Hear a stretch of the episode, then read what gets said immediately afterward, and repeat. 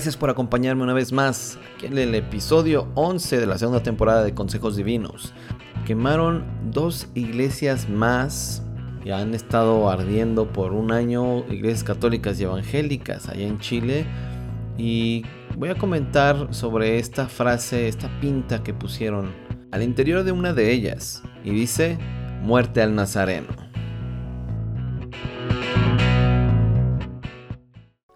Bueno, esto que ha estado pasando en Chile estos días recientes ha sido de verdad un escándalo por allá. Eh, ha acaparado las noticias.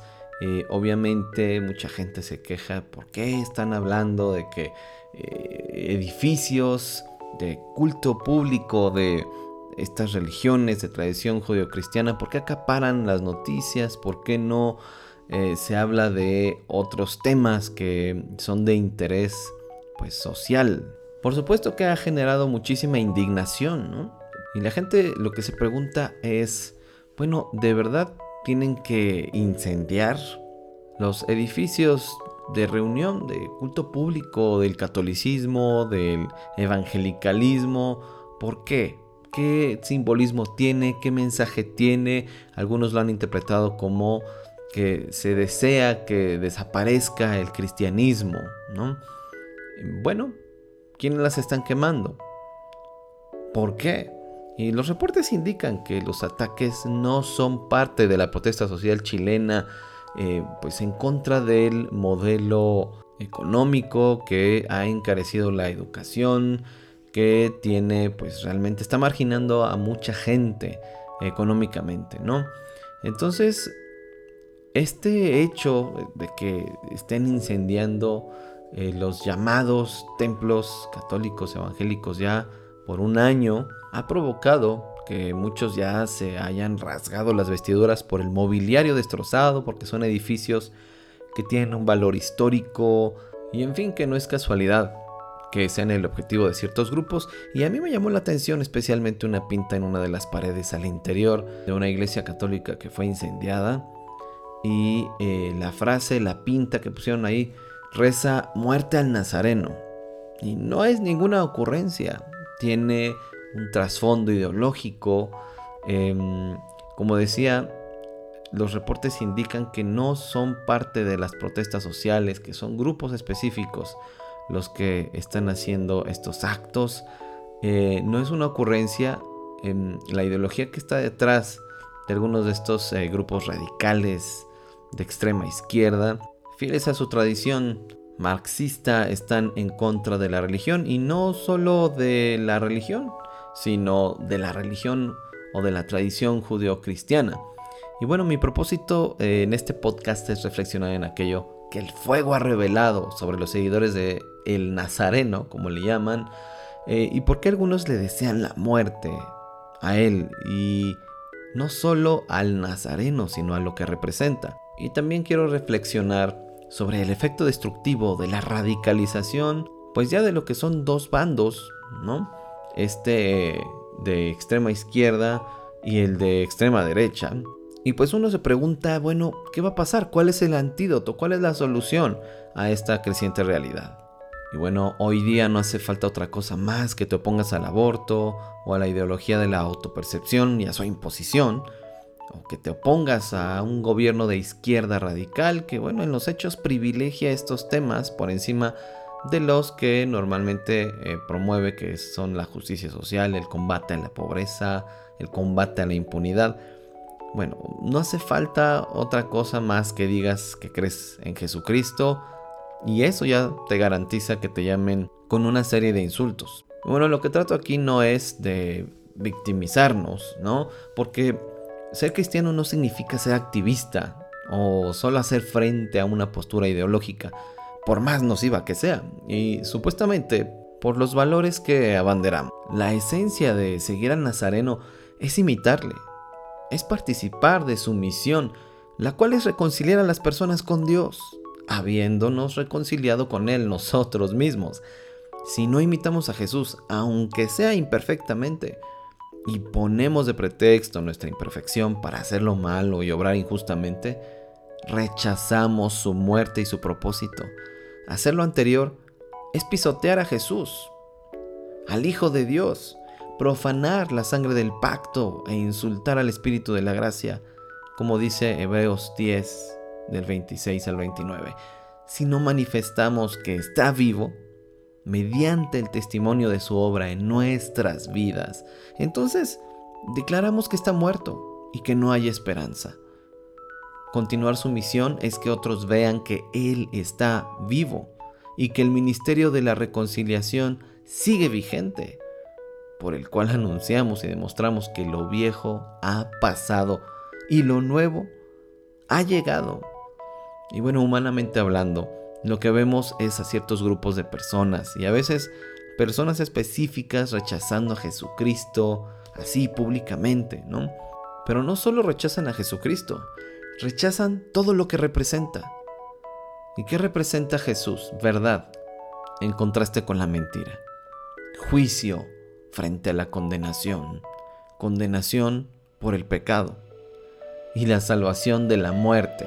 Son cosas que normalmente la gente ve así, digamos, superficialmente, sin profundizar mucho, sin conocer al Jesús que conocemos o que deberíamos conocer. Son cosas impopulares. La gente de nuestra época pues dice que la verdad no existe, que no hay verdad absoluta, que tu verdad no es mi verdad y que mi verdad no es tu verdad y no tiene por qué serlo. Entonces, pues no hay mentira, ¿no? Y esto del juicio, no, pues no hay que juzgar y esto de la condenación, pues está muy mal, como Dios, un Dios amoroso, va a condenar, va a emitir un juicio, va a juzgar por el pecado a la gente. ¿Qué es esto del pecado? Si no hay verdad, pues ¿qué pecado hay?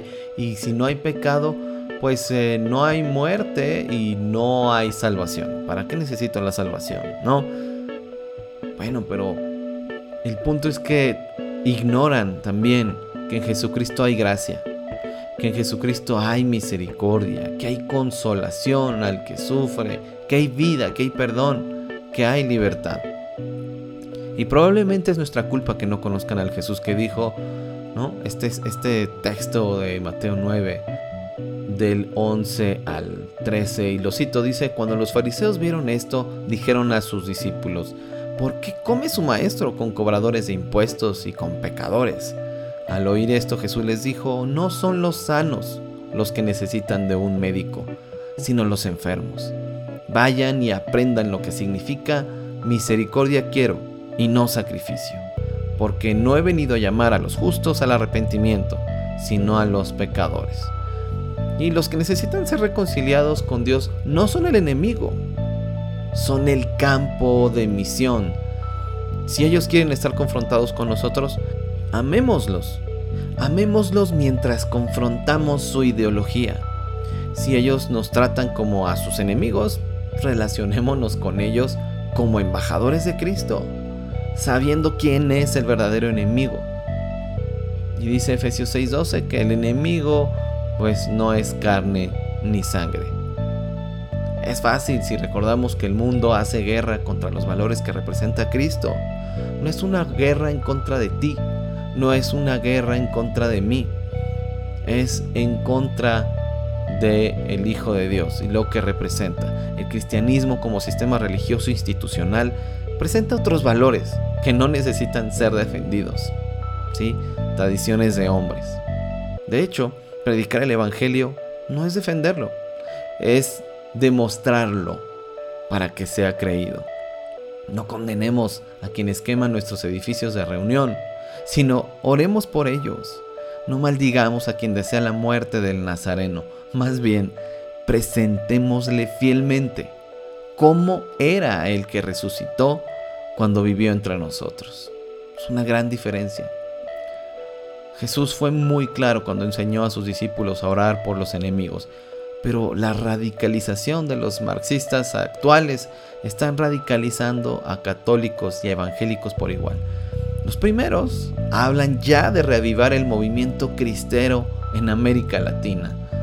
¿Puedes imaginarte eso? Y los segundos, los evangélicos, pues ofenden, maldicen, condenan con la Biblia por delante, con la Biblia en la mano. se están comprando más y más la idea de que hay dos bandos y que hay que escoger uno. No obstante, muchísimas personas, muchísimos aún, no tienen un bando. Y tampoco quieren ser obligados a ponerse del lado de uno de estos dos bandos. Ambos extremos tienen un tufo de discordia, de división, de odio, de sectarismo. Pero bueno, quienes dicen los eh, de la izquierda radical que son los malos, bueno, dicen que es el modelo económico, que es el modelo político, que es el conservadurismo, la derecha. Todos aquellos que están a favor del racismo, los que promueven el machismo, el patriarcado, la iglesia, por supuesto, el derecho a la libertad de culto es uno de estos personajes malvados porque estorba tanto a la agenda del marxismo cultural en la que siempre existe el oprimido y el opresor. Relación en la que el primero tiene de facto la autoridad moral y todo opresor debe ser cancelado, debe ser silenciado, debe ser derrocado, suprimido. El discurso lo dicta y se repite ad infinitum, por siempre. ¿Y quiénes son los buenos? Según este discurso, bueno, el socialismo, el colectivismo, tienes que formar parte de un colectivo y de nuestros colectivos, porque si no, pues eres el opresor. El feminismo, la izquierda, el progresismo, el que promueve los derechos que el colectivo manda, pero cancela los derechos que se le oponen. Ay, Efraín, ya estás radicalizando, ya estás haciendo bandos.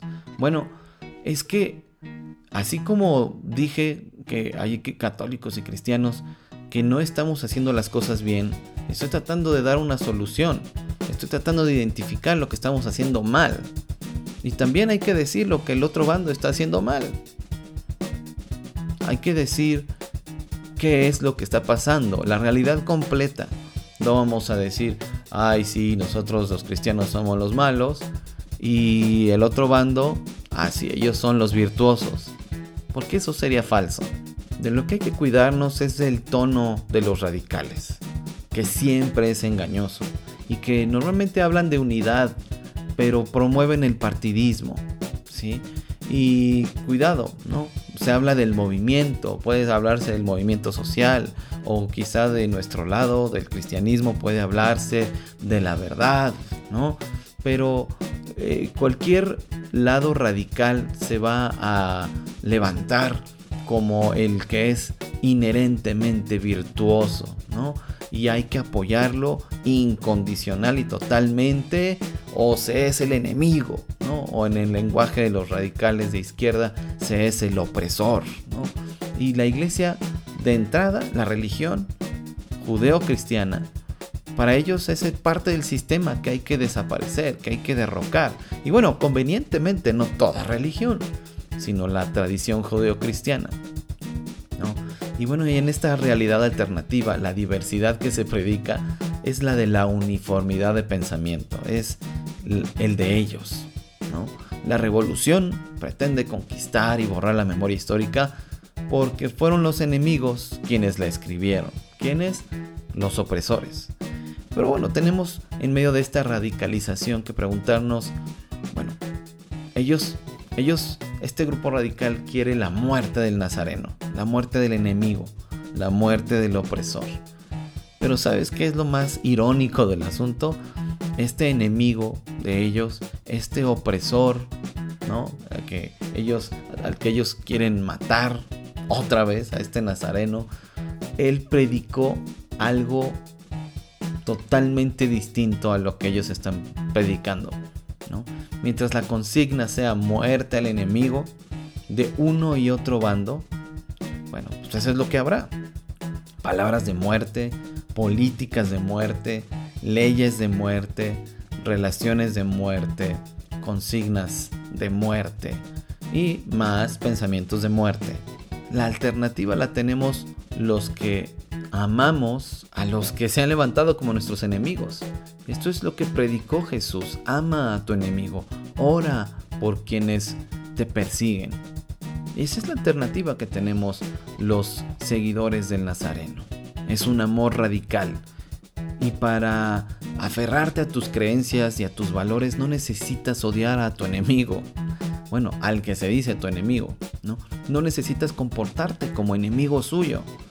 Ese es el amor radical que enseñó ese nazareno al que quieren volver a matar. Es lo que implica amar a tu enemigo, orar porque el que te persigue implica ser sal y luz. La sal es diferente a la carne, a la que da sabor, y la luz disipa las tinieblas. ¿No? Tienen que distinguirse, tienen que ser diferentes. En palabras de Jesús, en Mateo 5:13, ustedes son la sal de la tierra. Pero si la sal se vuelve insípida, ¿cómo recobrará su sabor? Ya no sirve para nada, sino para que la gente la deseche y la pisotee. Así que eso es lo que está pasando con muchos creyentes, seguidores de Jesús, que se están radicalizando, pero mal. Han perdido su sabor. Y el Evangelio de Jesús sí divide, sí. Ofende, sí, Claro, porque eso es el pretexto que algunos están poniendo. Ah, es que el Evangelio de Jesús divide, el Evangelio de Jesús ofende. Sí, bueno, claro, porque la verdad divide a los que viven por ella de los necios. Ofende a los que prefieren vivir en la mentira y en la oscuridad. Sí, sin embargo, no somos nosotros los que condenamos. Ah, no, yo soy mejor que tú. Es que tú eres un tonto y tú ya estás perdido. No, somos nosotros los que hacemos este juicio sumario. Somos los que demostramos que la verdad es verdad. ¿Cómo? Pues a través de nuestra integridad, a través de nuestra congruencia, a través de este amor radical que predicó el Nazareno.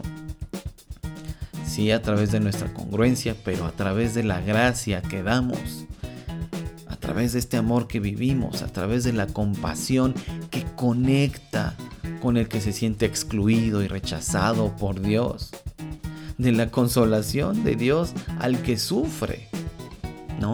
Y cómo es posible que un cristiano, en vez de consolar al que sufre, lo manda al infierno. Esto no es posible. Esto, esto de vivir este amor radical, este, eh, esta fe que conecta, no que separa, tiene el potencial de acercar a la gente a Dios. Es la gente la que rechaza a Dios. No te tienen que rechazar a ti. Porque a la gente no le gustas. Tienen que rechazar a Cristo, que, al que representas, por tu manera de vivir.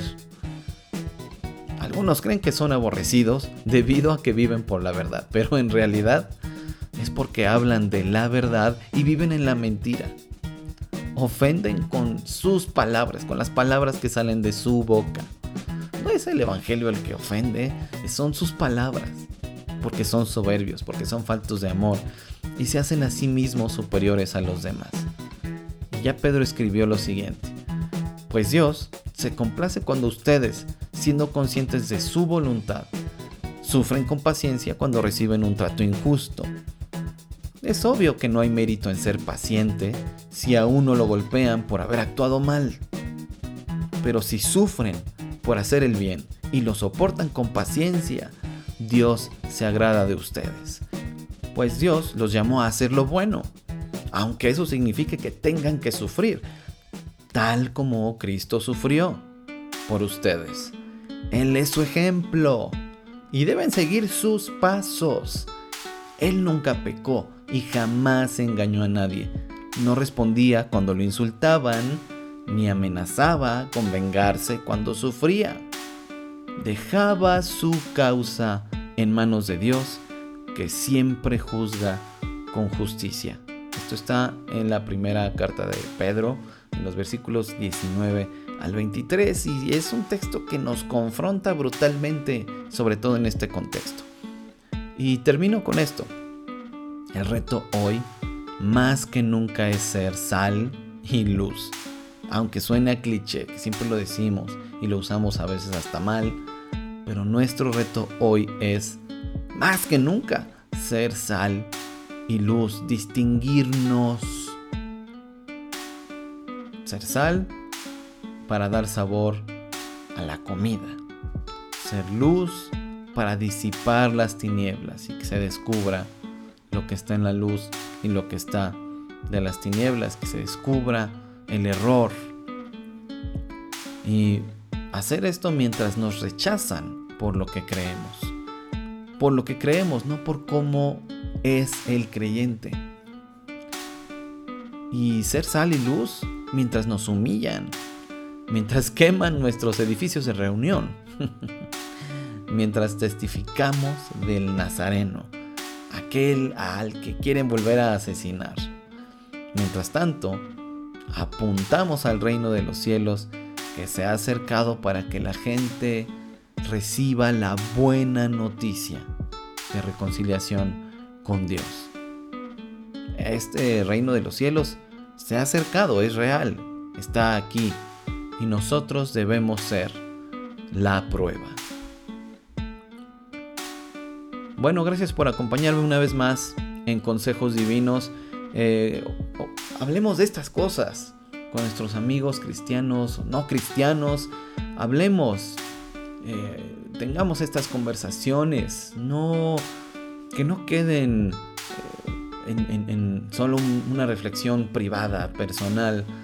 Necesitamos, necesitamos em, entablar conversaciones que con las que nos, que nos ayuden a dialogar con aquellos que no piensan como nosotros, sean creyentes en Jesucristo o no. Así que em, te animo a escuchar el siguiente episodio de Consejos Divinos. Me despido diciendo que Dios sea contigo y hasta pronto. Consejos Divinos necesita tu apoyo.